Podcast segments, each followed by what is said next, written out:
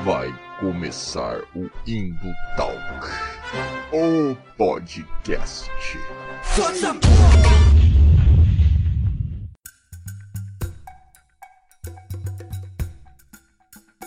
E fala galera das Interwebs, arroba Valdirzera aqui novamente, mais um episódio do Indo Talk, o podcast começando para a alegria da internet brasileira como um todo. É isso mesmo. E nesse episódio, cara, eu queria falar aqui de um, de um tema que eu já queria falar há algum time aqui nesse podcast aqui, mas eu tava estruturando ainda mais ou menos como é que eu ia fazer. E chegou o dia, chegou o grande momento, tá? É, nesse episódio a gente vai falar sobre uma coisa muito legal, muito divertida, mas que também pode ser muito assustadora, né? Os meus pais que o digam, né? Cresceram aqui no interior do Paraná ouvindo muitas histórias sobre esse assunto aqui. Enfim, o que, que a gente vai falar? Vamos falar sobre folclore nacional, cara. Sim, esse tema tão massa, esse tema tão rico, tão diverso, assim, mas que infelizmente ainda é muito subestimado, muito desvalorizado por nós brasileiros que moramos aqui nessa terra, né? Vou falar aqui da minha experiência. Eu cresci aqui no sul do país, né? Então eu cresci aqui em Curitiba e cara, a gente conhecia muito pouco da vastidão desse folclore nacional que a gente tem aqui, cara. Poucas lendas, poucas histórias. E, e, e aí descobri Cidade Invisível e fui indo atrás e fui pesquisando. E meu Deus, cara, tem muita coisa massa, tem muita coisa massa mesmo. Mas assim, então, como eu dei a letra aqui para vocês já, não sou especialista, não sou muito conhecedor desse tema. Então, se eu for falar aqui, eu vou falar coisas supérfluas, superficiais. Eu não quero isso para esse podcast. Então é por isso que eu trouxe um reforço peso pesado e vou chamá-lo agora. Olá! Aí, Anderson Alvaz, aqui no nosso humilde podcast. Tudo bom, Anderson? Olá, Olá tudo ótimo, prazer enorme estar aqui. Espero poder contribuir alguma coisa aqui, minimamente, com o tema que eu amo tanto falar. Então, é, para mim é um prazer enorme. Massa, massa. É, vai contribuir sim, porque se deixar eu falar sozinho aqui, esse podcast vai ter cinco minutos e acabou já. Mas vamos lá. É, queria abrir um espaço aqui, Anderson, é, para você se apresentar para a galera aí, falar um pouco sobre você, né? Você que é um artista, né, cara, muito, muito talentoso aí. Eu, eu confiro acompanho você aí muito e, e, a turma do Folclore BR muito pelo Twitter, né? Eu acompanho lá vocês. É, e aí eu sei que vocês produzem curta, você é ilustrador, né? Tem tudo isso aí. Então se apresenta pra galera aí. Bem, eu sou Anderson Alvaz, eu sou ilustrador formado em design. É, tenho vários projetos na internet, há muitos anos trabalho com, com Folclore BR, uma nova visão, que é um projeto que eu tenho desde 2013, meio que para falar, tentar, tentar trazer o folclore, né, falar de folclore para muitas formas, assim, para além dessa questão de mitos e lendas, inclusive, e com o passar do tempo fui me aprofundando cada vez mais, entendendo cada vez mais o que significava essa palavra e tentando me desmontar também de uma série de, de preconceitos que eu tinha sobre o que significava, o que que isso reverberava em mim, as lembranças que isso trazia, né? Sempre lembrando da infância, sempre lembrando de Monteiro Lobato. Então eu fui me desmontando dessas questões e cada vez que eu fui me aproximando mais do tema, entendendo mais a profundidade dele, né? Então fui juntando amigos nesse nesse, nesse processo também. E hoje o Folclore BR ele é um site, ele também é uma produtora, uma produtora, uma consultora também de, de uma série de coisas relacionadas a folclore, né? Especificamente falando de folclore de to para todas as esferas possíveis. Então, hoje em folclorebr.com é possível encontrar lá o site com todas as informações possíveis, com os membros e todos os links e dicas e tudo mais, que está se expandindo expandindo, está começando aí agora a dar novos passos, né? A partir desse ano que a gente começou aí a oficializar a mídia de podcast também, as lives estão mais intensas, as formas de distribuição de conteúdo também nas redes sociais. Então as coisas estão. Esse ano estão começando a tomar uma outra forma. E eu espero que vocês, conheçam também e, e, se familiarizem aí com todas essas propostas do folclore que são muito, muito profundas e que Cidade Visível veio aí para dar uma outra luz para esse lugar também. Total, total importante. Então tá aí já, ó, pesquisem aí, né? Folclore BR, né? Um projeto muito massa, cara. Eu acompanho, assim, acompanhei algumas lives, né? Alguma coisa.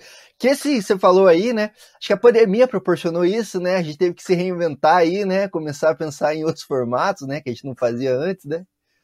Sim, sim. É, eu, eu, o podcast já era uma coisa que eu estava na minha mente há muito tempo, assim. Como eu, eu comecei a fazer lives foi em 2017, é, é, com eventos virtuais e tal. Aí, a partir de 2019, a gente começou a fazer uma espécie de jornal é, da cultura pop, do folclore, trazendo notícias e problematizando, falando delas, é, unindo essa questão cultural, expandindo para além também da, da, das questões mais, mais envolvidas especificamente com as lendas e tentando falar também desse âmbito cultural nosso brasileiro, de filmes, de videogame, e o que está sendo produzido aqui, o que está sendo produzido lá fora também, que o interessante do projeto é que a gente começou a expandir para falar de culturas do mundo inteiro e como nós podemos no, aprender com esse tratamento da cultura e como nós podemos ensinar também do que nós já produzimos aqui. Então é fazer essa comunicação, de tentar, tentar criar esse, esses elos aí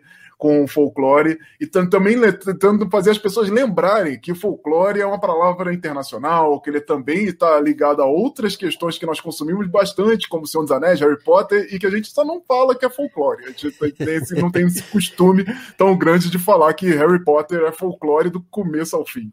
É, então é, é, muito para isso que o projeto existe. Assim. Total, tem a questão também né, cultural, né? Que a gente aqui meio que meio não, né? Total não valoriza, né? A nossa própria cultura aqui, né? Principalmente falando por experiência própria, né? Eu sou também cheio de, de pré-julgamento sobre o folclore nacional, né? Que a gente vai aprendendo desde sempre, né? Quando a gente tá aqui. Uhum. Mas aí quando veio de fora é mitologia, é legal, é, é né? Tem um status a mais, assim, parece, né? Sim, é um, é um, desconhecimento das palavras também, um desconhecimento que a gente acaba colocando tudo no mesmo bolo e quando são com coisas completamente diferentes. Aí vira e mexe tem aquele meme lá do. do tem um, um pai segurando um filho e aí tem o, o, outro filho tá tipo se afogando, assim, né? Aí tá falando que é, é, é o amante de mitologia segurando a mitologia e o folclore brasileiro sendo afogado ali porque a criança tomou um capote ali. Só que esse meme ele é muito confuso, porque ele mistura coisas que não fazem sentido. Folclore e mitologia são coisas completamente diferentes, mas ele fala muito dessa nossa percepção sobre o tema. A gente acha que folclore tem a ver com mitologia e é comparável. E não é comparável, porque eles, são, tão, eles andam em mundos completamente diferentes. E eu acho que vale muito a gente ir na base e tentar explicar suas diferenças, entender os seus caminhos, o como é, é, eles podem parecer, mas serem muito diferentes também, e, o como isso está ligado à nossa cultura e a, e, a, e a como eles se misturam às vezes também. Então, assim, é, é muito ir na base para a gente conversar sobre isso, e isso é muito complicado, porque às vezes a gente não tem nem tempo para fazer um, um cursinho de explicar isso, mas é importante que o básico é importante saber que folclore e mitologia são coisas completamente diferentes. Isso aí já já, já pode partir daqui. E, e daí a gente vai tentando desenvolver. Justo, justíssimo, né? Então aí vocês podem ver que o Alvaz aqui, cara fera, ele vai explicar pra gente tudo aqui, né? É, então é isso, porque também é importante a gente falar disso, né, cara? Tipo, é o um tema que não é tão mainstream assim, né? E deveria ser, né, cara? Deveria ser meio, meio normal a gente falar disso, né? Mas infelizmente não Sim. é. Então dá pra ver que esse papo aqui vai, vai ser massa, né?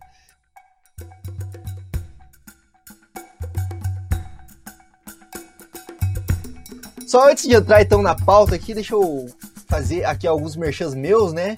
Já, já fiz o do, do Alvaz aqui, do Folclore BR, né?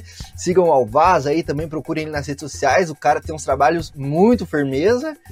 E a gente também tem um site, né? A gente tem um site ali onde a gente fala sobre cultura pop, sobre literatura, cinema e com esse viés mais crítico também, né? Para além do de, de, de, dar a notícia, refletir sobre a cultura pop, né? Porque eu acho que tá aí, né? É, toda forma de arte, toda cultura, ela tá ali também não só para ser consumida passivamente, né? Mas para gerar uma reflexão na gente, né? Uma postura mais crítica da vida e da realidade também. Então tá lá. A gente tá no Instagram também, arroba Indutalks, tá? Vocês podem achar a gente lá no Twitter também. A gente está usando mais o Instagram, mas tem no Twitter também. E esse conteúdo aqui, tantos outros, estão disponíveis no Spotify, Deezer, Google Podcast, onde você assiste podcast aí. E também no YouTube, né? Claro, nosso canal do YouTube aí nascendo agora, né? E então já se inscreve, dá like, segue a gente, comenta aí, compartilha aqui para ajudar a gente, né? Então é isso, sem mais delongas, tirei os meus merchanos, os meus jabás da frente, vamos ao papo que é o que interessa aqui, né? É, então, Alvaz, como você colocou aí no começo, né, da sua fala introdutória, assim, o folclore nacional, ele, ele é rico, muito rico, né, cara? Ele tem muita coisa que pode ser explorado, ele também é dá muito pano para pesquisa, né, acadêmica, pesquisa não acadêmica também, né? Mas uhum. muita gente acha que é, que é isso que você colocou, né? Só lenda, só infantil, bobinho, só o Monteiro Lobato, o Saci, né? É, é, as, as, acho que é as coisas que vem na cabeça primeiro, assim, de, de, da maior parte né, das pessoas, assim. Mas aí a questão é, por que que, por que, que a gente tem essa, é, é, essa esse pensamento assim tão, tão re, reduzido do nosso folclore, né? Que é a nossa cultura, que, que é a nossa construção enquanto identidade nacional, né? O povo brasileiro é o povo brasileiro também por causa do seu folclore, né? Com certeza. Mas mesmo assim, na grande maioria dos casos, a gente só tem esse pensamento raso, né? Que o folclore é lenda, é, é saci, né? Sim, eu, eu acho que assim, o nosso o folclore ele é um resultado do grupamento social, resultado do, dessa junção das pessoas. Se existem pessoas ali, se juntaram, fizeram uma rodinha, uma comunidade escondida em algum lugar, o folclore vai se desenvolver ali. Então, ele, ele é um produto da, das pessoas, um produto do povo.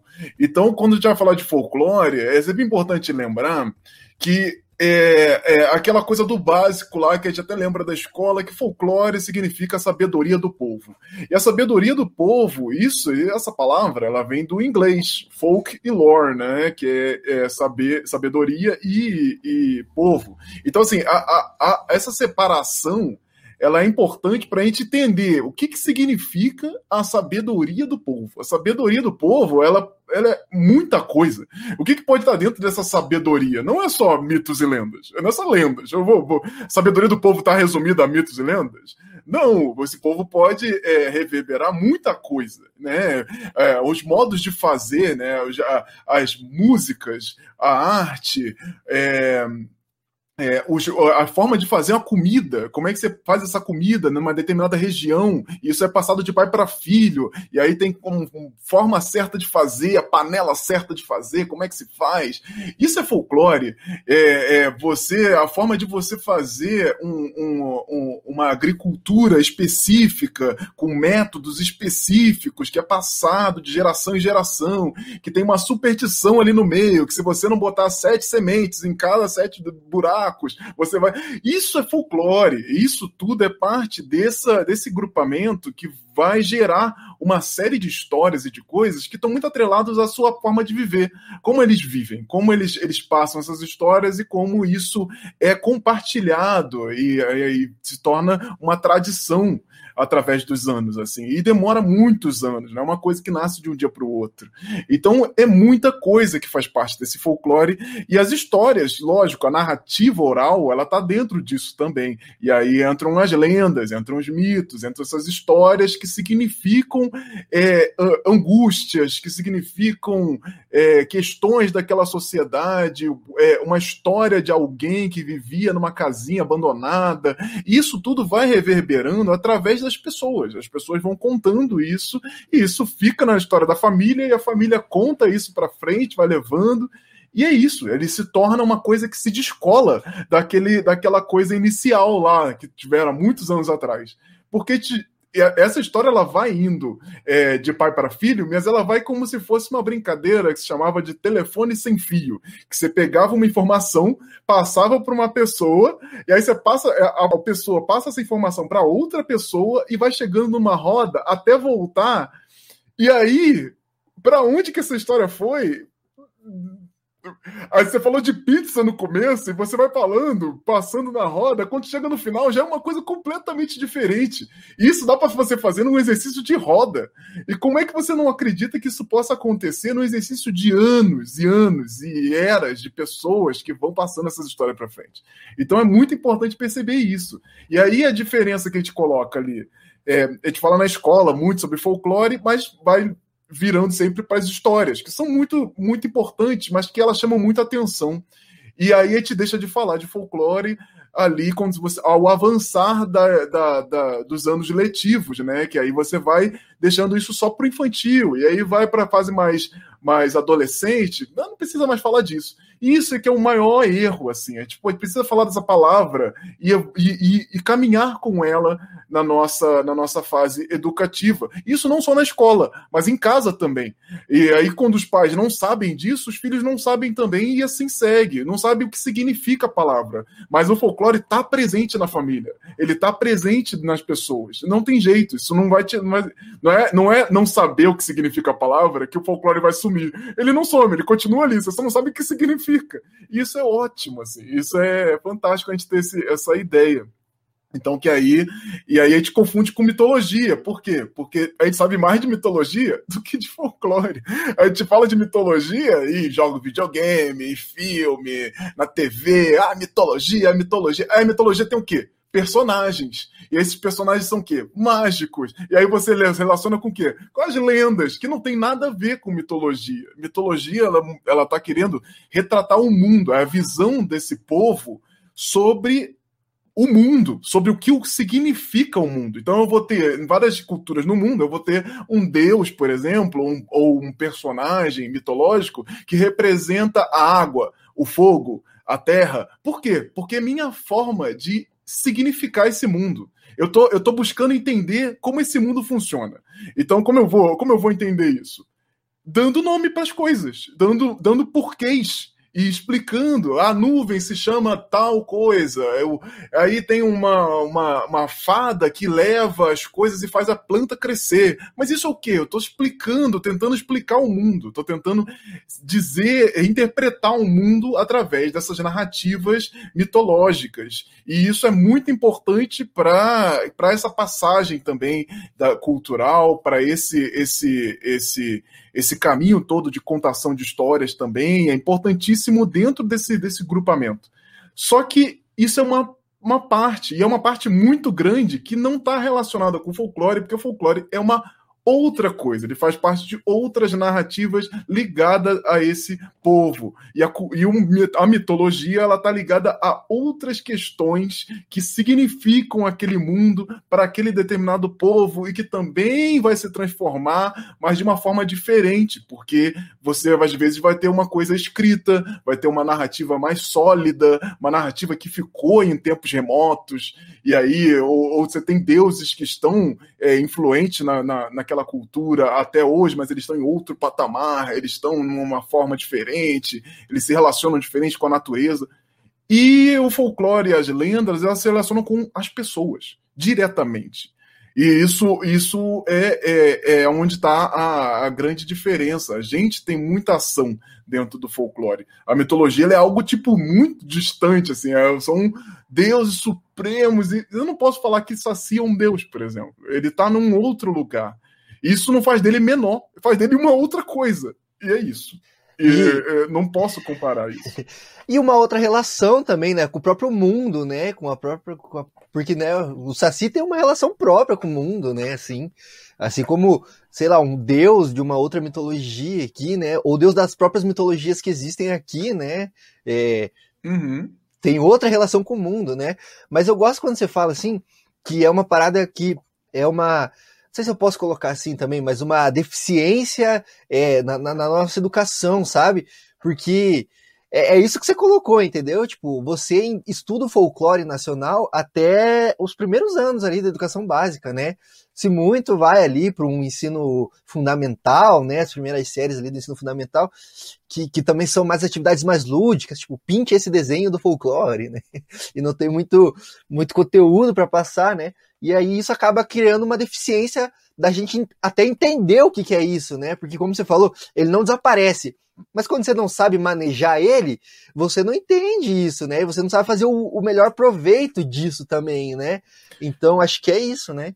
Exato, e você vai dar vários nomes para tentar explicar isso, mas não fala que é folclore porque o seu folclore na sua cabeça está ligado a esse lado infantil, até nostálgico às vezes, que muita gente lembra do folclore, ah, eu lembro da minha infância, e tipo, é, é, você não deveria só lembrar da sua infância, você deveria lembrar de agora, porque ele está acontecendo agora ao seu redor. Então a gente não consegue só significar, não bota as palavras no lugar certo, e aí ela acaba indo para um lugar de desentendimento que fica triste, fica pobre, e aí fica essa coisa do ai, mas nós não damos valor, ah, ele tá esquecido, ah, ele tá. Claro, porque a gente não tem esse contato, a gente não tem essa, essa relação, essa relação que deveria ter mais. E isso varia também de estado para estado, porque tem estados no Brasil que tem festivais de folclore. E algumas cidades no Brasil têm festivais de folclore, não estados, né? Porque a coisa fica muito regional. Quando você tem um festival de folclore na sua cidade, você se relaciona com folclore de uma forma diferente, porque às vezes no festival de folclore você vai dançar. E aí você liga dança folclore. Às vezes nesse festival você vai ter uma, uma mega carnaval, assim, uma, uma parada super apoteótica. E você relaciona isso com folclore, porque tem tá até, dentro desse festival.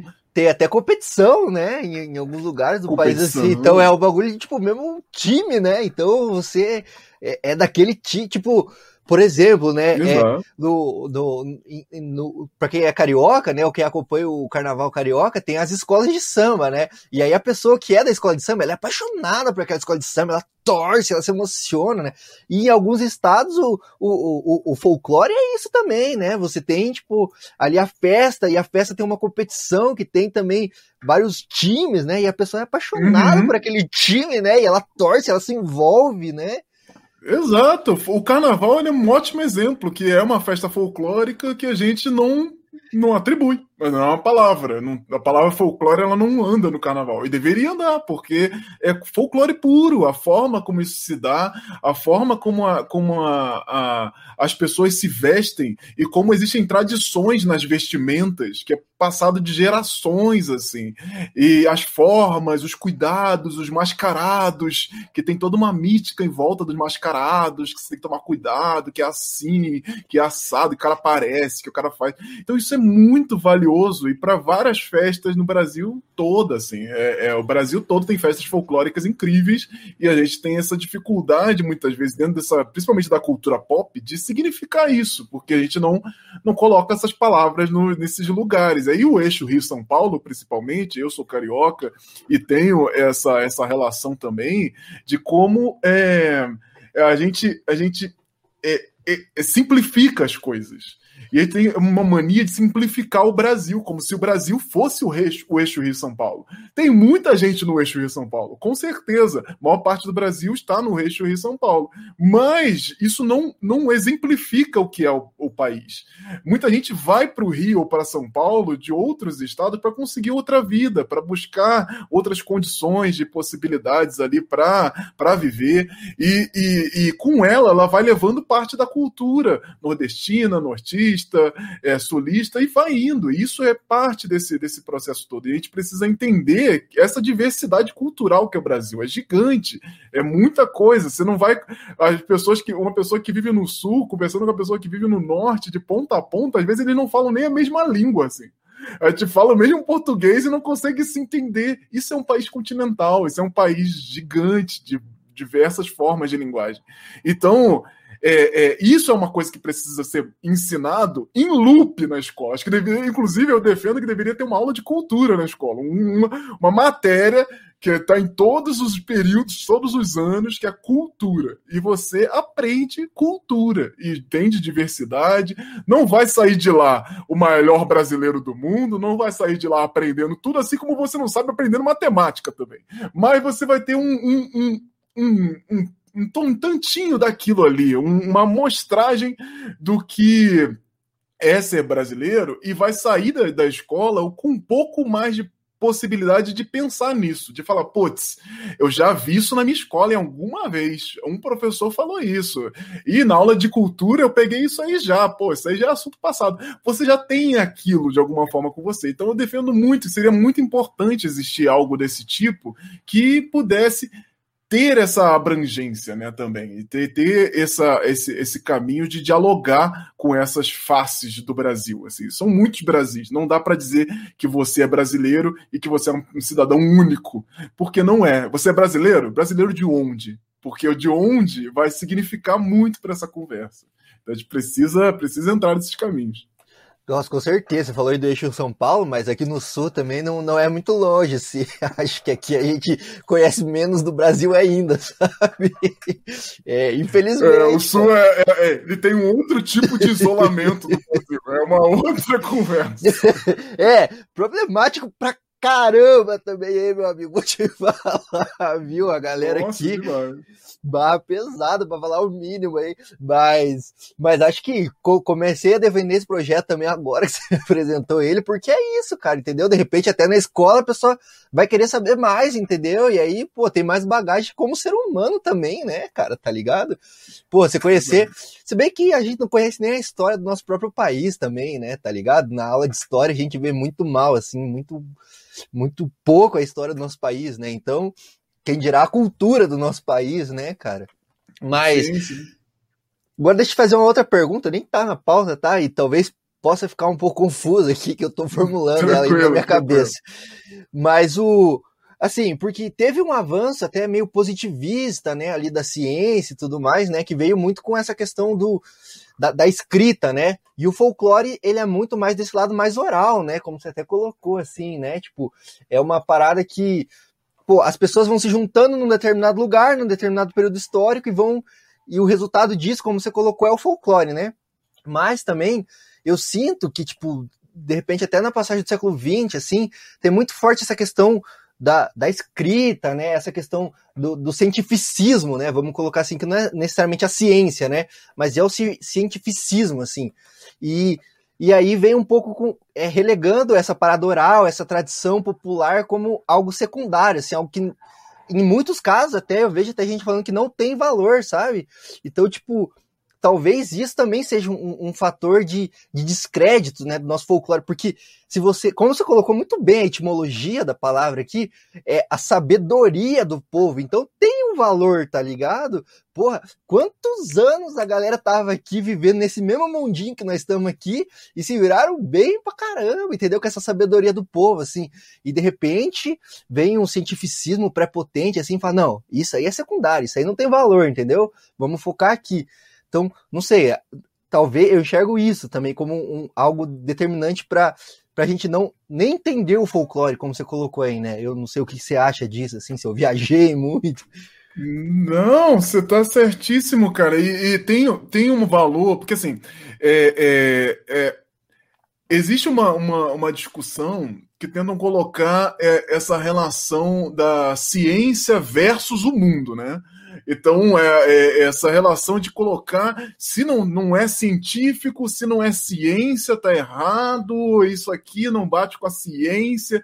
Tem muita coisa no mundo que não bate com a ciência, tem muita relação nossa que não bate com a ciência. Nem todo mundo é cientista e vai virar cientista em algum momento da vida. Então, é, é, a relação com o mundo se dá muito no ambiente pessoal, às vezes. E aí entram religiões, entram essas, essas, esses ritos e as questões é, humanas que, que não estão ligadas a um fator científico, porque por N possibilidades. A pessoa não tem esse conhecimento, ela não conhece, não, mesmo que ela tivesse essa aula na escola, não, ela não se formou nisso, ela não sabe, ela vai tentar entender, mas o que a gente precisa entender, principalmente, é que essas coisas não estão no mesmo mundo. Eu não vou deixar de ir no médico porque eu fiz uma mandinga, porque eu fiz um negócio. Eu vou fazer a mandinga e vou ao médico. É isso que a gente precisa entender. Não é uma coisa ou outra. Ai, para de fazer isso e faça aquilo. A gente precisa entender que as duas coisas são muito importantes. E isso já são coisas estudadas, inclusive, na própria medicina mesmo na psicologia tem várias questões com relação aos simbolismos e as formas como as pessoas é, é, tratam o mundo, essa própria questão de como a religião muitas vezes acaba acalmando pessoas em determinadas situações de UTI, de, de, de, de hospital, que elas precisam de, uma, de um acalento e elas se pegam na religião para isso. E se a religião é necessária para essa pessoa, que seja ela que seja trazida dentro desse ambiente para trazer essa calma. Agora a gente não pode é ficar anulando as coisas. A gente não pode pegar esse, esse conhecimento e querer anular o outro, porque eles fazem parte de mundos diferentes, eles fazem parte de, de, de formas diferentes. Não dá para você combater ciência versus a, a mitologia. Tipo, o que, que, que é isso? Porque são coisas completamente diferentes que fazem parte de outros lugares. Eu não vou pegar esse, esse cientista e explicar e dar a explicação por que um deus do raio tem tem o raio na mão e pô, que, qual o sentido de fazer isso? O que, que isso vai. É, é, é, você vai explicar a situação de um Deus, um ser que está além da imaginação e pega um raio? Como é que você explica isso cientificamente? Pô, parabéns, a gente não sabe muita coisa cientificamente e não é isso também que vai fazer uma coisa ser menor ou maior que a outra, porque elas fazem parte de mundos diferentes. Então, essa comparação é muito desonesta, ela é muito, ela vai para um lugar de, de completo desconhecimento e destratamento de culturas, assim. Então, é, isso acontece muito com o folclore quando ele é colocado como, por exemplo, sinônimo de mentira. É tipo, a sabedoria do povo é sinônimo de mentira. A quem diminuir o folclore interessa. Se você pensar minimamente, a quem diminuir sabedoria do povo, conhecimento das pessoas, a forma de sentir, de pensar e agir de um povo, para quem isso interessa? Então, assim, é, é, é, é, muito fácil você fazer essa associação. Pô. É, é, tem gente se favorecendo com isso. Tem gente se favorecendo com a diminuição do que o povo fala, do que o povo acha, do que o povo acredita. Então, é lógico, tem muitas camadas dentro disso, mas você não pode apagar a sabedoria do povo. Você não pode desconsiderar aquilo como algo verdadeiro. E ah, mas como assim? O não é de verdade? Meu Deus, se eu for elencar aqui coisas que não são de verdade, vamos botar assim, verdade, essa verdade que você quer dizer, verdade é tão verdade quanto esse, essa lapiseira, é uma verdade boba. É, você está falando, que, que, verdade é essa que você está falando? É, a verdade é o que está na sua frente? Ah, então se eu te digo que tem vida em Marte, você só vai acreditar se você for lá ver?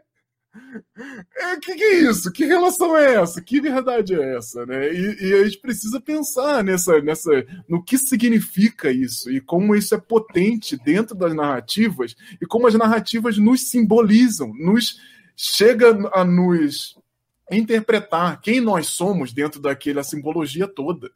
E, e, e, e essa simbologia, você falar que essa simbologia é mentira, que essas coisas todas que acontecem e toda essa narrativa e toda a potência dessas narrativas, dessas formas de fazer, da música, da arte, tudo isso é mentira? Como é que você diz que um, é, sei lá, um, um feijão tropeiro é mentira? Fala, fala que feijão tropeiro é mentira. Porque você está falando folclore é mentira. Então, se eu te disser que comida é folclore, que formas de fazer comida são folclores, você vai dizer que comida é de mentira também, né? Então, assim, é, é, é, muito raso esse, esse, esse, esse argumento e, e, e ele vai de encontro a essa anulação da cultura, essa anulação de botar a cultura como algo menor. E aí você vai engrandecer. Aí você vai olhar quem, quais culturas essa pessoa engrandece. E você tá tudo explicado. Tá tudo, tá tudo ali. A narrativa ela tá toda ali. Não precisa ir muito longe. É, cara, não, total, você falou aí, e aí, essa verdade com V maiúsculo, que até a ciência de verdade nem se propõe a encontrar ou dar essa verdade né, absoluta, assim, né? A ciência tenta explicar o mundo também, né, tá ligado? Tipo, de uma forma, assim. E, e, e tal. Mas, é, só fazendo um parênteses aqui, você falou negar tudo isso, como é que você nega também a experiência de uma pessoa, de um povo em contato ali com a sua arte, com a sua dança, a sua música, que tudo isso, como você bem colocou, é folclore. Então, como é que você nega essa experiência? Não tem como negar, entendeu? Não tem como dizer que isso é mentira, porque a pessoa sentiu, a pessoa viveu aquilo, tá ligado? E para ela, aquilo é tão verdade, entendeu? Quanto, tipo, é, o que tomar um paracetamol cura dor de cabeça, tá ligado? ligado? Tipo, é isso, entendeu? É a mesma pessoa, tá ligado? E, e aí é isso, eu só queria é, comentar que você falou um ponto bem importante também, de tipo, a quem interessa, né, essa diminuição do folclore, né? A quem interessa, assim, eu vejo assim que tem vários setores assim em disputa, né, dessas narrativas assim, e para tentar vender ou lucrar em cima disso, tá ligado? Assim, e, e, meu, a quem interessa, entendeu? E geralmente, cara, geralmente essa negação, assim, eu, eu, eu falo muito isso aqui nesse podcast, tá? É, essa negação desse folclore, dessa sabedoria do povo brasileiro, se dá por gente que se diz patriota, cara, tá ligado? E isso que é absurdo, cara. A pessoa se diz patriota, ela veste a bandeira do país e ela nega a sabedoria do povo do país, entendeu? Ela nega a cultura, ela nega a religião do povo, ela apaga essa existência do próprio povo, mano. Então você é patriota do quê, irmão? Tá ligado? Você é patriota da onde, cara? Tá ligado? E é bem isso, né? Exato, total, cara. E, e você vê exatamente, você consegue é, é, quando você vê uma pessoa falando coisas desse tipo, você consegue seguir essa trajetória dela, você consegue entender o porquê ela, ela tá nesse lugar. Então você consegue traçar exatamente esse caminho de desentendimento, de ignorância, de, de partir para uma ideia do, muito limitada do que significa todo isso, do que significa cultura, cultura é isso e ponto final, folclore é isso e ponto final, a verdade é essa. Como é que a verdade é essa? Como é que você dá ponto final nas coisas, de, de coisas que estão sendo estudadas há anos e que não tem ponto final? Não tem ponto final. Então, você botar ponto final nas coisas, se eu, se eu chegar aqui e te disser que folclore é isso e ponto, é, é, tipo, eu reduzi todo um conhecimento a um lugar que é muito, muito específico. Não tem nada no mundo que é isso e ponto. Para para pensar, para para pensar, olha para qualquer coisa que tiver ao seu redor, que você consiga dizer que é isso e ponto, que não tem um lugar de onde isso veio, que não tem uma forma de fazer, que não tem alguém que inventou, que não tem alguém que extraiu a, a, a aquela é, matéria-prima para fazer isso acontecer que, que não tem alguém sendo explorado para que você tenha algum desses materiais para qual você está olhando. Então, assim, é muita coisa em volta disso. Não, não dá para você dizer que nada no mundo é isso, ponto. Então, é, é, é muito importante a gente fazer esse exercício de pensar o que, que essas pessoas que estão querendo colocar um ponto final nas coisas, o que, que elas querem. O que, que elas querem com isso? É, é, isso, isso, de certa forma, reverbera. Isso é muito estranho que eu vou falar, porque ele reverbera muito bem nas pessoas. Por quê? Porque as pessoas têm um, uma sensação de completude. E aí é que está o problema do fanatismo. O fanatismo religioso é muito isso. E quando você bota ponto final nas coisas, você se fecha a uma série de possibilidades que simplesmente não te dá brecha para continuar a pensar naquilo. Então, isso é muito bom para as pessoas, porque muitas pessoas querem dar, ter essa sensação de completude, essa sensação de que existe um ponto final, existe uma resposta para a vida, universo e tudo mais. Olha só, a resposta é essa. Porra, até que enfim, consegui, cheguei lá. Lá, era isso que eu precisava. Agora, o que, que é, não me importa, mas cheguei lá. Então, isso dá uma sensação boa nas pessoas, mas o que a gente precisa é muito mais do que essa sensação, é a sensação de querer mais, de querer entender, de querer ampliar os nossos horizontes para as possibilidades do mundo. E são possibilidades mil de todas as coisas. E isso é muito difícil, porque é a mesma coisa que você entrar numa sala onde você vai falar com uma pessoa só e aí você entra numa outra sala onde você vai falar com 500. É claro que eu vou querer falar com uma pessoa só, muito mais fácil, que eu já acabo minha situação toda, falou com ela e ponto final. Não vou querer falar com 500 pessoas diferentes de todas as formas e tipos. É, é, muito mais fácil. Então, assim, é muito pensar nisso. A gente precisa querer entrar na sala de 500 pessoas, porque esse é o nosso mundo de verdade. Esse é o nosso mundo. É, é, que de, de as verdades que estão dentro dessas possibilidades. Então, a, a, a, a, a verdade, na verdade, ela ela significa as verdades. É onde você vai entrar e ter 500 verdades. Vai ter 500 formas de solucionar aquilo que você está buscando. E isso é muito importante. Esse é o caminho que a gente tem que ir. É mais difícil, com certeza, mas é o melhor caminho. É a melhor forma de, de, de tentar significar o mundo, né? É bem mais difícil, né? Muito mais fácil fechar na bolha aqui, né? Mas eu vou além até, cara, do que, do que você colocou aí, e digo que o problema disso é, é, é, é que isso gera intolerância, entendeu? Para além disso, saca? Porque esse é o problema até do bolsonarismo aqui no Brasil, tá ligado? Que, tipo, tá tomando conta aí do, do nosso país, né? É, mas que sempre existiu de uma forma ou de outra também. Hoje ele tem o nome de bolsonarismo, mas ele sempre teve aí, né, cara? Mas é isso. Alguém, o mito, esse, essa figura mítica te deu a resposta definitiva e final. Então você se agarra a ela e você não só rechaça todo mundo que traz uma possibilidade daquela tua resposta não tá, não tá certa, como você ataca, você retalha outras possibilidades, você quer que o mundo fique quadradinho daquele jeito teu, né, cara? E aí você falou um negócio engraçado que sempre me lembro da situação, quanto a palavra mito foi transformada nesses últimos anos e, e, na verdade ela sempre foi muito confusa na cabeça das pessoas. E aí nesses últimos anos ela tomou um, um, um outro lugar que é muito curioso, de você perceber nitidamente que existe o mito como é, é, é, uma coisa poderosa e o mito como uma coisa mentirosa.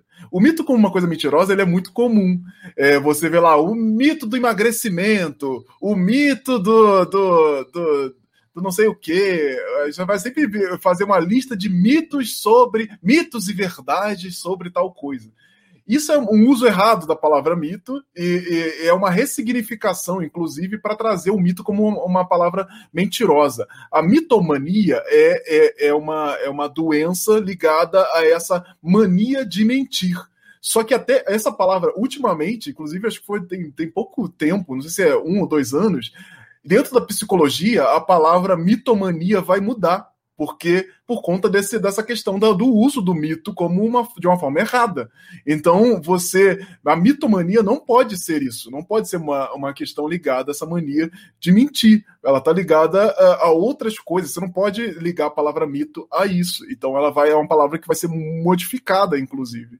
Então, é, é, é, e você vê nitidamente as pessoas que usam a palavra mito como algo poderoso, usando o mito como mentira. Ué, é mentira ou é poderoso? O que, que é mito, afinal de contas? E eu acho ótimo ver isso, porque eu, eu, você vê claramente as mesmas pessoas usando mito para duas coisas completamente diferentes.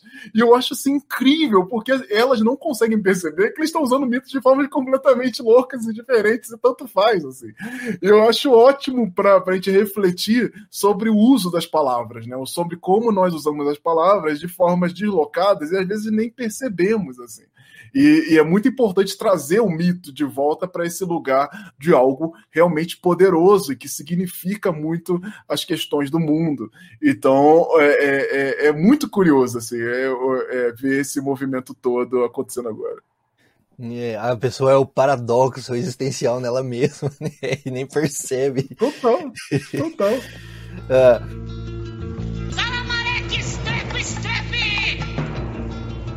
Cuidado com a cuca, que a cuca te pega e pega daqui e pega de lá. Pega daqui e pega de lá.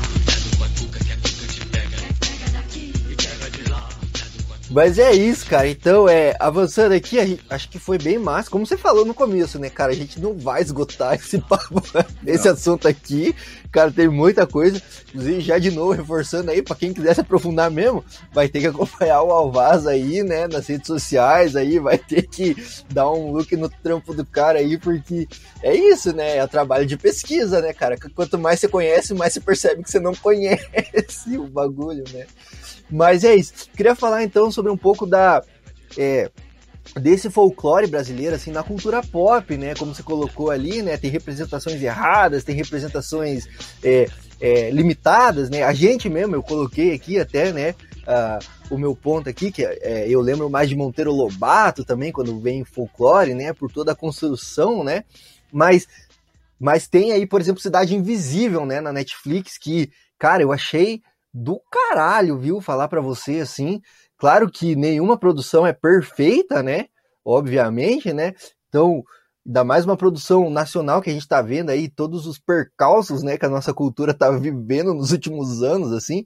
Mas, assim, eu acho que como construção narrativa, como obra audiovisual, Cidade Invisível é incrível. Inclusive no nosso site a gente faz um paralelo entre ela e American Gods, né, também, que tem essa questão é, de cultura, de folclore, só que no, no mundo contemporâneo, né, misturando seres é, superpoderosos com, com o mundo cotidiano nosso aqui, né? E aí, até, até uma galera que falou pra gente assim, não, Cidade Invisível é muito melhor. e aí eu queria abrir esse espaço, né, para você comentar aí sobre como é que é isso na cultura pop, assim. Não, ver, ver um, é, um projeto como Cidade Invisível é algo muito poderoso e importante que a gente já estava acompanhando o projeto desde 2018, quando tiveram as primeiras informações que ia rolar alguma coisa do Carlos Saldanha com folclore, a gente ficou seguindo essa informação é, é, é esses anos acompanhando a produção meio de longe, assim, porque não saía informação nenhuma, mas a gente já sabia que isso ia ser muito forte para dentro da cultura pop. Isso aí era uma certeza. Desde 2018 a gente tem isso. Quando chegar, vai ser uma bomba. Isso vai cair, as pessoas vão. Independente do que sair dali, é, é, é muito forte trazer essa narrativa para esse lugar de uma narrativa mais adulta, né? Que era a ideia era essa, já falar de detetive, folclore e essas questões. Então, pô já era um tema muito fora desse, desse padrão que está acostumado. Só por isso a gente achava que, que isso ia impactar bastante a cultura pop. E aí ela veio de uma forma bastante positiva e muito, muito, mas muito melhor do que eu imaginava que seria. Porque, como era a série do, do Carlos Saldanha, vindo de animações muito boas e tal, era uma dúvida. Pô, o que, que o Carlos Saldanha, que dirigiu muito pouca coisa em live action, vai fazer numa série dessa narrativa, né? Então era uma coisa difícil de prever o que iria sair dali, mas realmente a coisa é, ela caminhou por um, por um lado muito positivo e muito legal, assim. É, é, é, tem muitos problemas, que ainda mais quando a gente avalia pela questão do folclore, a gente avalia na perspectiva disso, a gente vê muitos problemas, mas a gente consegue ver o quanto de interesse, interesse tem na busca dessa narrativa. Quanto de interesse isso pode ser evoluído, inclusive, melhorado através das temporadas de uma forma muito significativa. Então, isso é muito. O espaço que Cidade Visível abriu para essa possibilidade de tratar o folclore dentro desse ambiente é muito, muito bom. E, e sucesso mundo afora e tal a, a, a, o Deuses Americanos é uma, inspira, uma das inspirações do Carlos Saldanha para fazer a série. Isso fica claro também bastante dentro da, da, dos episódios. Você vê essa inspiração e isso é muito muito legal porque no universo do Neil Gaiman ele ele ele expande essas possibilidades, né? Todos os seres de todas as possibilidades existem. Então, é, é, dentro das narrativas dele, tudo é possível, tudo tá ali, tudo merece seu respeito. Isso é muito poderoso, assim. Isso é a forma como ele trata todas as narrativas do mundo, tanto folclore quanto mitologia, quanto é, é, é qualquer questão envolvendo a sociedade, envolvendo as questões é, do nosso mundo, são muito fortes, porque ele está é, exigindo o devido respeito a todas essas coisas. Tudo isso é muito importante. E isso é muito legal. E o Carlos Saldanha tentou trazer um pouquinho disso na, na narrativa, colocando vários elementos ali para a gente prestar atenção, para dar mais luz nisso. E muita gente se choca por várias questões na, na, na série. Ah, eu não conhecia esse personagem. Ah, eu não sabia disso. E não sabe mesmo, porque é, é, são coisas que, que, causam uma confusão, né? A gente, a gente ficou acompanhando, a gente está até hoje acompanhando todas essas confusões da série, porque é um, é um projeto, de, é um objeto de estudo muito importante para a gente que está analisando folclore e ainda mais com essa comunicação com a cultura pop. Então, muita gente vem numas discussões muito básicas, do tipo, folclore é coisa do Nordeste, por que, que você tirou do Nordeste? Tipo, o quê?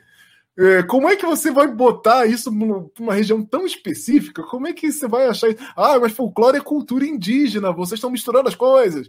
Gente, não! São, são é, é, muitas narrativas onde se encontra o folclore. São muitos encontros ali. Então não dá para dizer que é exatamente a mesma coisa, não dá para dizer que ele saiu de um lugar para ir para o outro, porque isso está entranhado na nossa cultura de várias formas. E a gente precisa entender quais formas são essas. Então, quando a gente foi fazer lá os vídeos, a live sobre Cidade Invisível, ninguém estava falando sobre isso, porque ninguém esperava que o negócio ia ser tão, tão forte assim. Então, é, quando, quando a gente fez a live de estreia e é, da, com spoilers no Folclore BR, foi uma coisa assim que a gente recebeu o maior público que a gente nunca viu na página de tantos tempos, porque ninguém estava falando sobre isso.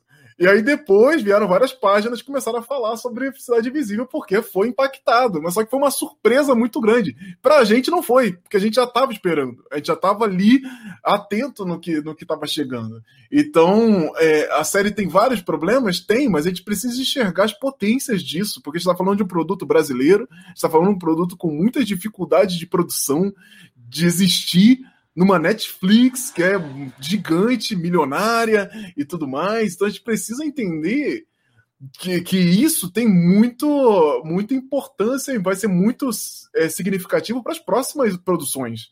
É, tanto relacionada a folclore quanto à cultura brasileira como um todo. Assim. Eles vão olhar para a cidade vizinha e falar: olha, aqui tem um, um, um, produto, aqui tem um público, tem uma galera que está querendo ver isso no mundo todo e sem vergonha de existir, sabe? Aí quando, quando a, é, a série foi é, top 1 em vários países, meu Deus, como isso é possível? Isso é maravilhoso para mostrar para as pessoas que é possível. É isso, é possível. Como isso é possível? É possível. Como, como existem várias séries, como Ragnarok e outras coisas que estão lançando recentemente, aí Jim, que tem é, narrativas também de, de folclore envolvida e tal. São séries que que falam muito de um povo específico e que elas, elas também é, se aprofundam e dão possibilidade para que outras séries existam. Então, não é, não é só aquele produto. Nunca, nunca é só aquele produto. Assim como eu estava falando que nunca é só uma coisa, nunca é só uma verdade, nunca é só um objeto, sempre tem mais coisa com aquilo ali. Ah, como essa pedra vai, vai ecoar nesse, nesse, nesse lago, é que a gente precisa acompanhar todas essas ondas que vão vir junto. A gente precisa ir, ir é, tá ali torcendo para que dê certo, para que as próximas temporadas possam ser melhor e melhor e melhor. Eu dou sempre o exemplo do 3%, como começou meio mais ou menos também, e foi a cada temporada tentando mais, tentando e sendo mais abusado ali dentro da, da, das possibilidades. E, e, e, encerrou, conseguiu encerrar, não foi uma série cancelada, foi uma série que conseguiu ter um começo, meio e fim. Isso é muito importante, é muito importante para que as próximas produções tenham essa perspectiva de que é possível chegar onde 3% chegou. E aí 3% abre para outras ficções que vão acontecendo ali na Netflix é, é, no Brasil e que vão acontecer mais. Agora está na Amazon Prime também, com outras possibilidades acontecendo aí, séries brasileiras muito poderosas também, cheias de narrativas, e, e, e tem lá o, o, suas, suas narrativas folclóricas dentro da Amazon Prime também, e quem sabe ter uma, uma, uma uma cidade invisível na Amazon Prime para bater de frente com a Netflix. Isso não é impossível quando você pensa que quando lançam coisas como Stranger Things na Netflix, as outras streamers ficam pensando, como é que eu faço o Stranger Things também? Inventa o Stranger Things para mim aí, porque precisamos bater de frente. Por que isso? Porque precisa, precisa, existe essa, essa, essa necessidade dentro desse mercado cultural, esse mercado de cultura pop. Então, se essa necessidade existe, a gente precisa ir atrás dela e a gente precisa prestar atenção nessas possibilidades do mercado. Então, para ter mais Cidade Visível, a gente precisa assistir Cidade Visível, a gente precisa é, acompanhar outras coisas que se pareçam. Mesmo que ruim, você vai lá, assiste, fala que é ruim.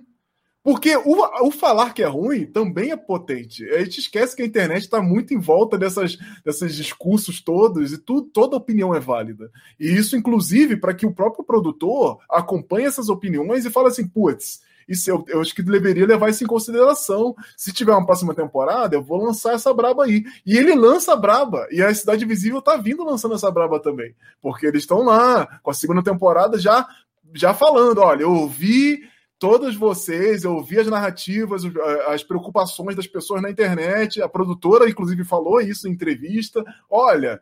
É, a gente está de olho, a próxima temporada vai vir atendendo muita coisa, porque a gente precisa falar disso. Pronto, Olha lá, você falou bem, falou mal, e tá todo mundo sendo ouvido de uma forma que vai reverberar dentro de um marketing, de um produto de marketing. E que vão ter problemas, talvez, né? A gente não sabe, mas podem ter problemas, mas tá caminhando. E esse caminho é que é importante. A gente precisa dar muito valor para isso, porque sempre lembro, dentro de uma produção milionária hollywoodiana, cabe o cinema brasileiro inteiro, um ano inteiro, muitos mais assim, de possibilidades, porque pô, você tem um filme com 200 milhões de dólares que você acha ruim? Putz, não tem nenhum filme brasileiro que chegou em 1% disso, sabe? É, é, é, bizarro pensar isso, sabe? E a gente, a gente assiste um filme é, hollywoodiano, acha ruim, fala na internet, mas não assiste um filme brasileiro para falar ruim igual. Não, Ué, que, é, que é isso? É, a gente. Não, e a gente vê uma, uma série de super-herói gringa, né, tá ligado? Que ruim, ruim, tipo, muito ruim, assim, tá ligado? Tô olhando aqui pra The Flash, vai, não sei se alguém aqui assiste e acompanha The Flash, mas, bicho, é, é, muito ruim, tá ligado? Mas faz, tipo, explode, entendeu? Bota na grade uhum. da Globo, boom, do SBT, boom, é, audiência lá em cima, não sei o que. Aí uma série, tipo, Cidade Invisível, que, cara, olha o trampo que os caras fizeram fino, se comparar. Cara, os caras saíram tipo, muito atrás, entendeu? Questão de produção, questão de orçamento, saíram muito atrás de Flash, por exemplo, tá ligado? E fizeram uhum. um trabalho muito primoroso, tá ligado? Tecnicamente falando, assim, saca? Uhum. Uhum. Tipo, de roteiro, de, de direção, saca? Tem, tem, tem, erros que nem você colocou, tem, tá ligado? Mas, tipo, tantos outros, e tem também, saca? E eu acho que é isso, não ter essa vergonha de falar, sim, estamos fazendo uma série aqui com o Saci, com o Boto, tá ligado? Sim. Por quê? Pode ter uma série do cara que é super rápido e ninguém questiona isso. Ah, ninguém questiona. ninguém questiona o Flash, que ele corre rapidão, volta no tempo. Agora, pô, ah, colocaram o Boto aqui, não. E também tem a coragem de chegar e falar assim, ó, não é só Monteiro Lobato, sentido pica-pau amarelo lá passar na Globo, legal e tal, mas porra, a Cuca não é aquilo, tá ligado? A Cuca é muito mais, saca? Uhum. E aí, e aí veio e desconstrói isso, né? E aí, como você colocou, muitas outras séries podem vir e tomara que venham. Tô torcendo muito para que venham, tá ligado? Pra, pra trazer a nossa cultura, entendeu? Pra gente parar só de assistir Ragnarok, tá ligado? Não tô falando que é ruim nem nada, mas para de assistir só Ragnarok, tá ligado? Para de jogar só God of War, tá ligado? Vamos Sim. fazer umas paradas com a nossa cultura também, tá ligado? Que é tesão Sim. pra caralho. Não, com certeza. E é muito, é muito é, é, é enxergar o que nós estamos fazendo para isso acontecer. Muito bom reclamar, muito bom falar mal, ah, não vi, não gostei. Mas o que, que você está fazendo para que tenham coisas boas? O que, que você honestamente está fazendo só reclamando? É, só não assistindo e reclamando? O que, que isso vai fazer com que a produção melhore, para que tenha umas produções melhores, para que o Globoplay, por exemplo, compre mais narrativas é, ligadas a esse tema? E isso está caminhando, a gente está vendo coisas acontecerem assim. Então a gente precisa ir lá e fomentar isso com orgulho, assim. E não é, não é assim, porque às vezes a gente parece que só fala mal, mas às vezes você fala mal pensando, putz, seria melhor se fosse desse jeito? Olha aí como é falar mal, mas falar diferente. Porra, você falou mal, ah, é muito ruim assim. Mas e se fosse dessa outra forma? Será que seria melhor? Mas se fosse desse jeito, pô, acho que seria um pouco melhor. E não só se focar também nessa questão do terror, que muita gente, quando a gente tem essa questão da narrativa folclórica envolvida a esse lado infantil, é, é muito fácil você ir para o lado contrário, que é ah, eu não vou fazer infantil, então eu vou fazer terror, de arrancar cabeça, de ser um negócio maligno, porque eu vou fugir do infantil. E é quando você pode estar nesse meio termo que o próprio Cidade Visível fica. Ele, ele fala de fantasia. E, pô, falar de fantasia, você não precisa ser terror, você pode ser Harry Potter, você pode ser Senhor dos Anéis, você não precisa ser uma coisa que vai completamente pro lado oposto.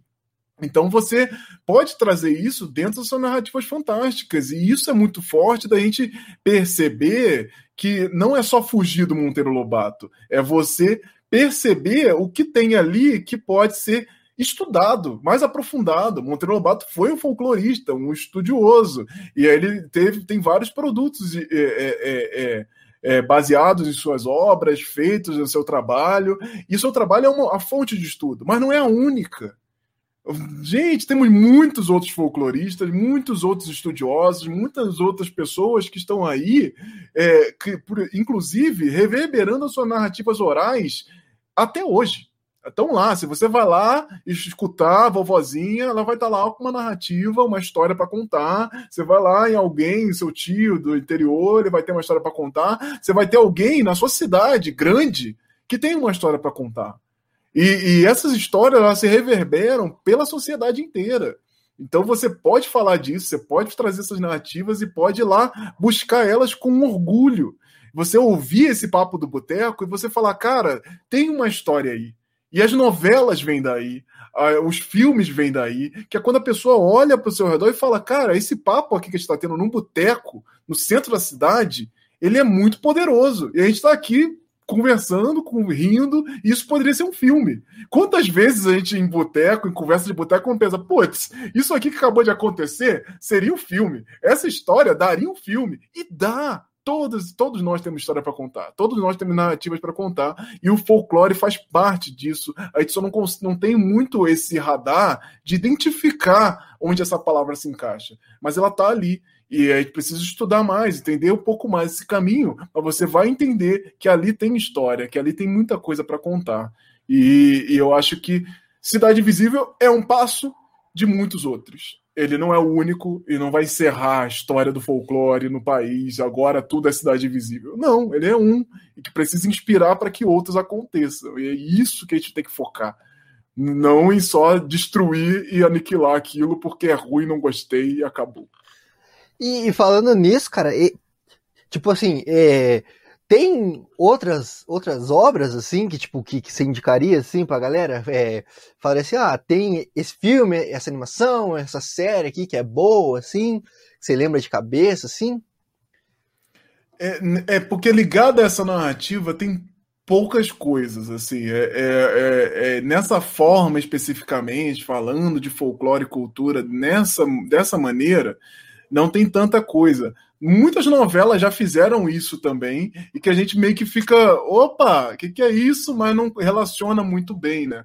Mas em filme, tem, por exemplo, o, o Malas Artes, que lançou, hum, deve ter uns dois anos aí, foi lançado como série da Globo também, e o Malas Artes, ele é um personagem do folclore, e a série é cheia de efeitos, o filme é cheio de efeitos especiais e tal, um dos filmes mais caros aí dos últimos anos Brasil e tal, por conta dos efeitos especiais. Tem. É, é, é, cara, tem um sobre lobisomem que pouca gente conhece e que ele é muito legal, apesar de, de, dos altos e baixos ali, mas ele é muito legal por trazer essa narrativa que se chama As Boas Maneiras. Eu não sei, não sei se tem nos streams, eu acho que não, mas ele tem, é, ele tem em algum lugar, tipo YouTube, assim, para alugar, dá para você encontrar as boas maneiras da Juliana Rojas, é bem legal, fala de um lobisomem na cidade, trazendo essa narrativa um pouco para a gente, mas ali trazendo um lobisomem também um pouco misturado com um lobisomem estadunidense, então é um pouco é um pouco dos dois assim. Mas é muito legal trazer essa narrativa para cá também, como ela faz, é bem bem feito, bem sensível, vale a pena. Então tem outras coisas surgindo é, de possibilidades.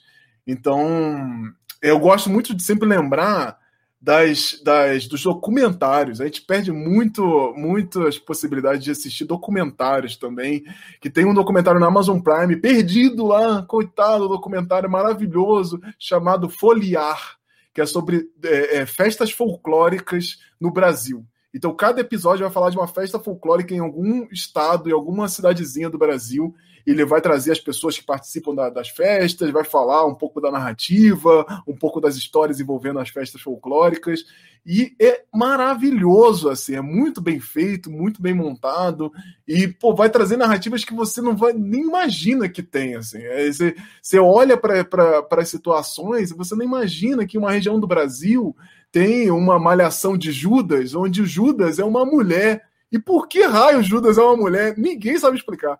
E é isso, é uma mulher, a Judas, ela tá lá, e aí na, na Malhação de Judas tá lá essa, essa personagem E, tipo, é muito doido você ver todas essas relações que se tem dentro da cultura e como isso vai se transformando, vai passando. Cada região do país tem uma forma diferente de fazer a, a mesma coisa. O carnaval daqui não é o carnaval de lá, e aí ele vai trazer outros elementos, outras formas. Isso é muito legal. Então, sempre recomendo, procure os documentários, procure. Tem uma, uma, uma série chamada Além da Lenda, que é uma animação e está disponível gratuitamente lá numa plataforma meio desconhecida, que é da, da TV. Oh, meu Deus! TV Brasil. TV Brasil tem uma plataforma de streaming que ela é toda ruim, porque é, você não é tipo Netflix que você vai assistir nos episódios, você tem que parar um para assistir o outro. Mas enfim, a história da Linda Lenda é bem legal, inclusive eles estão para chegar com, com um filme no cinema agora também. E é uma animação que fala do, do de se as, as lendas começassem a ser esquecidas, é, é, como é que elas elas elas vão se tratar do seu próprio esquecimento. Então elas vão meio que pro psicólogo das lendas para se tratar do, do, seu esquecimento e tentar entender como elas fazem para se recuperar. Pô, é maravilhoso, é uma animaçãozinha de 10 minutos cada episódio, tem acho que uns 12 episódios, sei lá. E é super maravilhoso, deveria ter muito, muito mais. Pô, vocês podem buscar também as Icamiabas na Amazônia de Pedra, que é maravilhoso também, é uma série animada do Recife, além da lenda do Recife também. E, e, e pô, tem várias coisinhas assim que a gente pode ir buscando dentro do nosso, do nosso universo que a gente fica meio distante, porque ou ela está num lugar muito específico, ou está muito escondido, ou não é aquela coisa que faz parte do nosso radar ali. Então, busca, vai lá, busca é, é, é, é, coisas relacionadas ao Brasil nas plataformas de streaming, sabe? Vai dar uma olhada mesmo, vai dar uma caminhada assim que você vai encontrar. Tem um, um, um documentário, eu estava falando dessas narrativas dentro do, do ambiente urbano, tem um documentário chamado. É, é, Contos da Maré. Contos da Maré ele vai, vai tratar de narrativas dentro da favela da Maré, no Rio de Janeiro, e narrativas folclóricas, de personagens folclóricos que você não faz nem ideia que existem, porque eles não existem de fato, mas eles fazem parte dessa, dessa narrativa daquele povo, daquele lugar. Ele é passado de geração em geração com com formas e histórias que você pensa, nossa senhora, uma criança porco, uma mulher cobra, e não sei o que. E eles vão contando essa história a partir das pessoas. Aí, várias partes do documentário tá as pessoas com, com a cabeça de cobra, cabeça de, de, de porco, para exemplificar ali suas histórias e tal. Mas é, é, é justamente focado nessas narrativas, nas histórias dessas pessoas dentro da favela da Maré e relacionada muitas vezes a histórias que aconteceram. Só que como elas aconteceram é que é, é que é você ver e ficar maravilhado assim. E você vê que isso, essas narrativas estão em todos os lugares. Então é muito legal buscar e, e descobrir isso. Sempre estão rolando agora, inclusive, festivais de cinema online. Gente, tem que ir atrás disso, porque esses festivais estão acontecendo com é, é, é, mais facilidade agora na pandemia, que você não pode ir para o cinema, então eles estão online, então tem muitas coisas fantásticas que estão indo disponibilizadas gratuitamente nos festivais e a gente está perdendo aí, não, não, assiste, não vê, não, não chega em tantos lugares que deveriam ter mais apoio, inclusive, de divulgação do governo, das próprias plataformas de streaming que querem fomentar os streaming no Brasil. Eu acho que cabem a elas também ir lá patrocinar essa galera, patrocinar festivais de, de, de curtas e longas brasileiros. Pô, por que não? Imagina uma Netflix é, bancando aí um festival desse. Como isso ia ser forte para alavancar esse cinema, para alavancar esse festival que às vezes está acontecendo numa cidadezinha no interior do Nordeste que você nem sabe o que aconteceu. Ele foi, passou e você ficou só localizado ali na região e não conseguiu ir muito longe. E no Folclore BR, sempre que eu encontro essas essas, esses eventos, eu tento divulgar, eu tento é, é, mostrar para as pessoas o quanto elas podem ir atrás desses eventos, porque é muito, muito importante. A gente precisa ir mais atrás disso e tomar essa responsabilidade, porque a gente não vai crescer como indústria de cultura pop se a gente não tomar essa responsabilidade para nós mesmos, que consumidores. A nossa maior arma é o consumo. Dentro do universo do mundo capitalista, a nossa maior arma é o consumo. Se você consome, dá certo. Se não consome, ele morre. E a gente precisa consumir para fazer dar certo, para melhorar, para ser, para um dia quiçá você mesmo que sonha trabalhar com isso, está lá, produzindo seu jogo, produzindo seu, seu sua série, seu filme. Porque é isso, a gente precisa correr atrás disso, precisa correr mais atrás desses universos todos da cultura brasileira. Total, né? Mas, então, cara, é, encaminhando pro final aí já, né? Que já estouramos também o prazo que a gente tinha combinado aí, mas é, é, te agradecer, eu vou é, deixar aqui para audiência também, bem mastigadinho, todos os links aí que o Alvaz passou aí pra gente, eu vou caçar, tá? Esse da Prime Video aí, vou deixar aí comentário fixado para ajudar todo mundo também, né? Para não ter desculpa já, né? É, é. E aí, só que então, só para encerrar, eu queria é, perguntar assim, né, propor uma reflexão assim, é, se talvez esse lado que até Cidade Invisível e essas outras obras que você comentou aí abriram é, da cultura pop, do, né, do, da arte, assim, se esse lado não seria um, um lado para virar esse jogo assim da, da desvalorização do folclore nacional?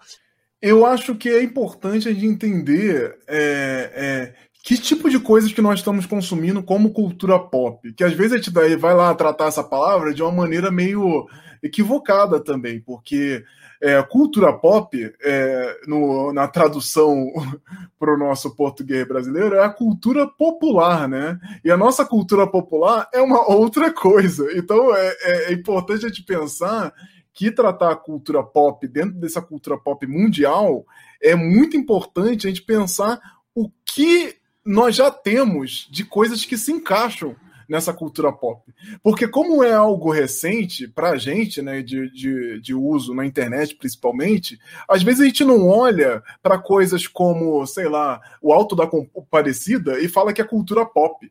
Porque a gente, a gente olha outras coisas que é igualzinho o Alto da Comparecida e fala que é cultura pop. É, tipo, é, é, é, eu lembro do Dogma, né, que é um filme do, do antigo, que ele também traz um pouco essas narrativas é, na questão da, da, envolvendo ali a religião e é muito crítico, inclusive, muito mais do que, do que Alto da Comparecida, mas a gente bota isso no lugar de cult, ai, a cultura pop, cult, não sei o quê. Mas Alto da Comparecida é brasileiro, é, é filme brasileiro.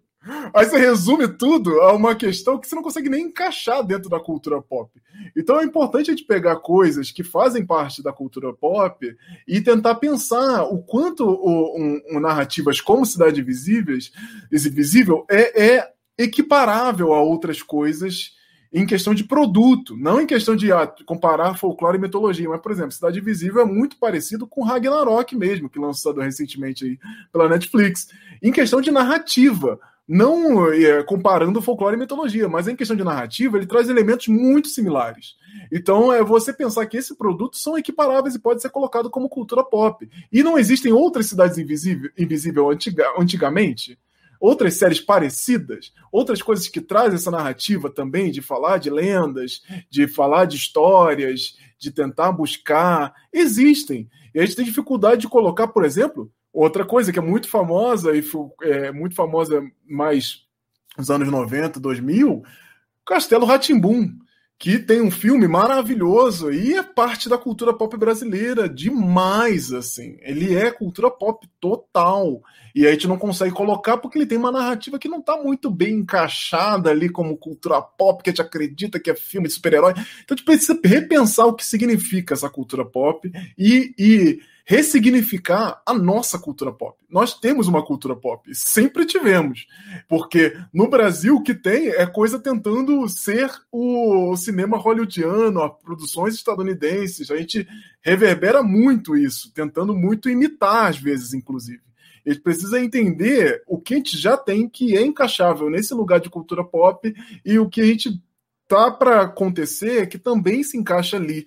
E, e, tem muita coisa, tem muita coisa dentro do nosso cinema. Você falar de Deus é brasileiro, não é cultura pop? Nossa, é o nosso todo-poderoso, assim. E é fantástico, é cheio de histórias, cheio de, de folclore também, é misturada a, a, essa questão da mitologia cristã.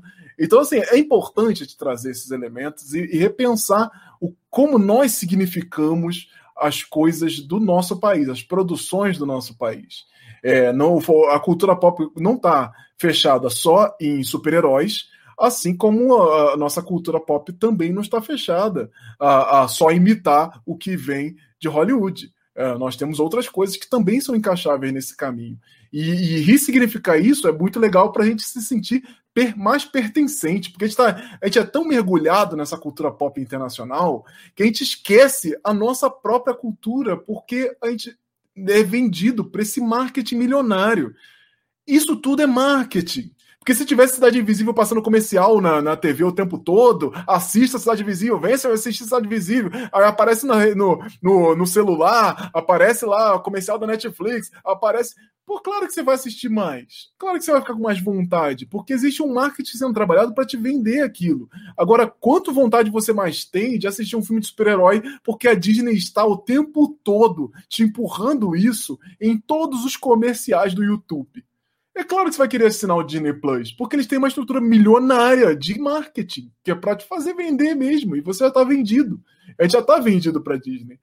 E a gente precisa repensar o quanto a gente pode estar vendido para nossas coisas também. O Globoplay está lá fazendo um monte de coisa.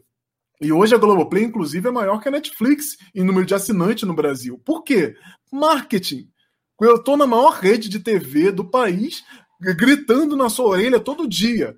Assista a Globoplay, assina a Globoplay. Globoplay é bom, tem na Globoplay. Na Globoplay vai ter mais, só aqui na Globoplay. A pessoa, caceta, vou assinar essa Globoplay. Que diabo é isso, meu Deus? É tipo Netflix, vou assinar, porque não aguento mais. Porque a pessoa está sendo vendida para aquilo. A gente precisa entender o quanto a nossa, nossa estrutura é carente dessa, desse, desse, dessa venda, é carente desse lugar, porque a gente está ali totalmente vendido para o que vem de fora. A gente precisa pensar muito nisso ainda e colocar até umas nossas.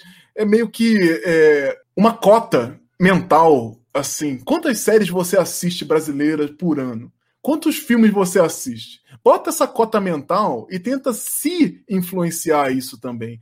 É um exercício, é um exercício que demanda tempo, demanda é você se exercitar para colocar isso dentro da sua rotina também.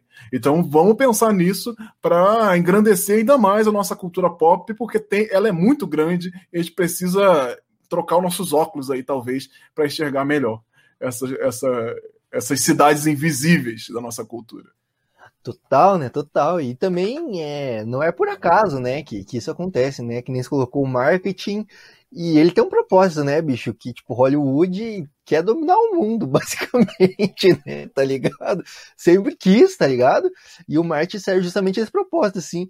E aí, se isso é, tiver que destruir uma cultura pop local, assim, que seja, porque para Hollywood, dane-se, entendeu? Lucro acima de tudo, né? E aí, é isso, né? Tem, tem alguns atalhos, assim, aqui no Brasil, se eu não me engano, tem uma, uma legislação, né, que empresas desse tipo que vem de fora têm que ter essa cota de produções é, audiovisuais nacionais, né? Mas também é aquela história, né? O governo finge que cobra, a empresa finge que, que, que faz, que investe, e aí acho que esse lado de a gente começar a consumir mais coisas talvez seja um boost legal aí, né? Tipo, pra gente incentivar mais mesmo, né? Essas produções. Com certeza. É, precisamos fazer parte disso para conseguir poder ter essa moral e falar. Porque se a gente não faz, a gente não, não adianta. Não adianta só ficar falando, né? Precisa ir lá tomar atitude. Fato, fato. Inclusive, vou adotar essa cota aí mental de produções nacionais, né? Tem que ter. É, senão a gente é vendido mesmo, muito fácil, né? Vem o marketing ali, porra. E, cara, os filmes da Marvel nem é tão legal assim. Vai. Putz, pô, sério, sério. Você para pra pensar mesmo. Putz. Putz, é, a gente tá assistindo tá no automático já, sabe? É, a gente é. tá assistindo aí como, sei lá, é, tá, tá tendo, então tô assistindo. Então, assim, é, é, é, isso, tem que parar pra pensar o quanto a gente assiste as coisas no automático e a gente não bota no automático as nossas coisas. A gente tá assistindo um monte de coisa aí que a gente só assiste para assistir. É, e por que, que você não assiste para assistir uma coisa tá aqui brasileira, aqui sendo produzida com maior dificuldade aqui dentro? Total, total. Tudo da compadecida dá um pau aí. Muito filme do CM, com certeza. é... Tá com medo do escuro, Juarez? Tá na hora de dormir.